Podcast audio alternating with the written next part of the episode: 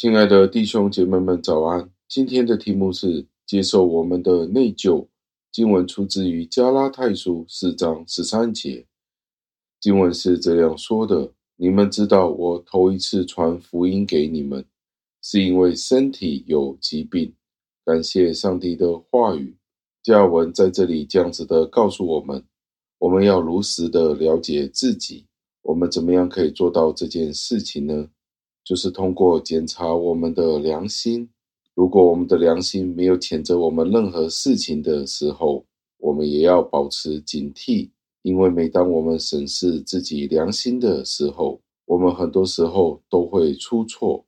上帝给了我们一个能够判断自己行为的能力，但是当我们接受别人批评的时候呢，就算是我们不知道我们是有错误的。我们也没有去彻底的检验我们的良心，或者我们内疚的状况，很容易的，我们自然的反应就是抗拒，因为我们想要保护自己，所以我们就抗拒。很多人很容易做的事情就是闭上自己的眼睛，蒙蔽自己，这样子他们就不需要承认他们自己的行为有多么的卑劣。当他们被告知他们的罪是有多么深的时候，他们的第一个反应就是会逃跑，一有机会就会离开。他们就是如此的堕落，是如此的没有希望。就算是当他们被别人告知他们的罪是有多么大的时候，他们也不相信自己是有罪的。他们就好像圣经所说的，他们就插了自己的嘴，为自己辩护。自我辩解的一种态度，他们的行为就好像小朋友一样，他们并不在乎，他们沉睡在自己的所作所为当中，因为他们的罪恶和他们的腐败，使得他们变得更加的刚硬。今天，让我们都提防，我们变成像这样子人的固执，因为我们是有责任，诚实的、不虚伪的去判断自己的缺点。我们必须谦卑的去顺服，并且克制我们的骄傲。没有事情可以拦阻我们向上帝坦白，承认我们种种的失败。这也是我们可以从这一段经文学习的一个地方。谦卑是顺服，而且接受内疚的源头。当一个人谦卑的时候，他就不会这么容易的被冒犯了，因为他会承认，他比那些批评他的人。是更加的差劲，批评的人只是看到做错事的人的那些外在的行为。让我们记住两件事情：无论我们遇到怎么样的批评，我们都还没有真正的受到应该有的批评。相对于我们的罪来说，我们受到的批评实在是太少太少了。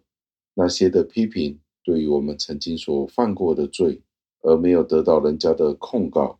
就好像冰山一角一样。第二，就是当我们有基督的时候，他是无辜的，他为我们所受的苦难，比起我们为他所受的苦难，多的实在是太多太多了。我们便有足够的能力去面对各样的考验，让我们去深深的感受耶稣基督的爱，从三位一体的上帝那里寻找我们的喜乐。那我们就可以战胜那种的悲观，而且能够爱那些批评我们的人。让我们一起祷告，亲爱的恩主，我们再一次的赞美感谢您。在这一段经文里，您让我们看到保罗在这里承认他自己身体上的疾病。今天很多时候，当有人批评我们的时候，我们常常是左支右调，寻求各种的借口。来推搪我们那些的罪，主啊，求您教导我们，懂得去承认我们是有缺陷的，懂得承认我们是有欠缺的，更加的可以成长。在当我们被人家批评的时候，其实那些批评只是冰山一角，因为我们所犯的罪哪里有这样子的少呢？哪里有这样子的轻微呢？因为我们的罪，如果真的要数算的时候，真的是罄竹难书。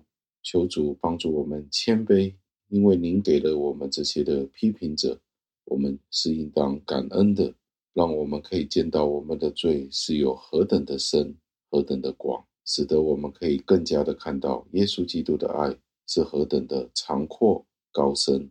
今天我们不是要夸耀我们有多少的罪，而是当我们看到主耶稣基督他为我们死在十字架上那种何等的爱，我们就应该更加的谦卑，更加的爱那些批评我们的人。虽然这一个过程是十分困难的。主啊，求您教导我们谦卑顺服，求您垂听我们的祷告，是奉我主耶稣基督得胜的尊名求的，阿门。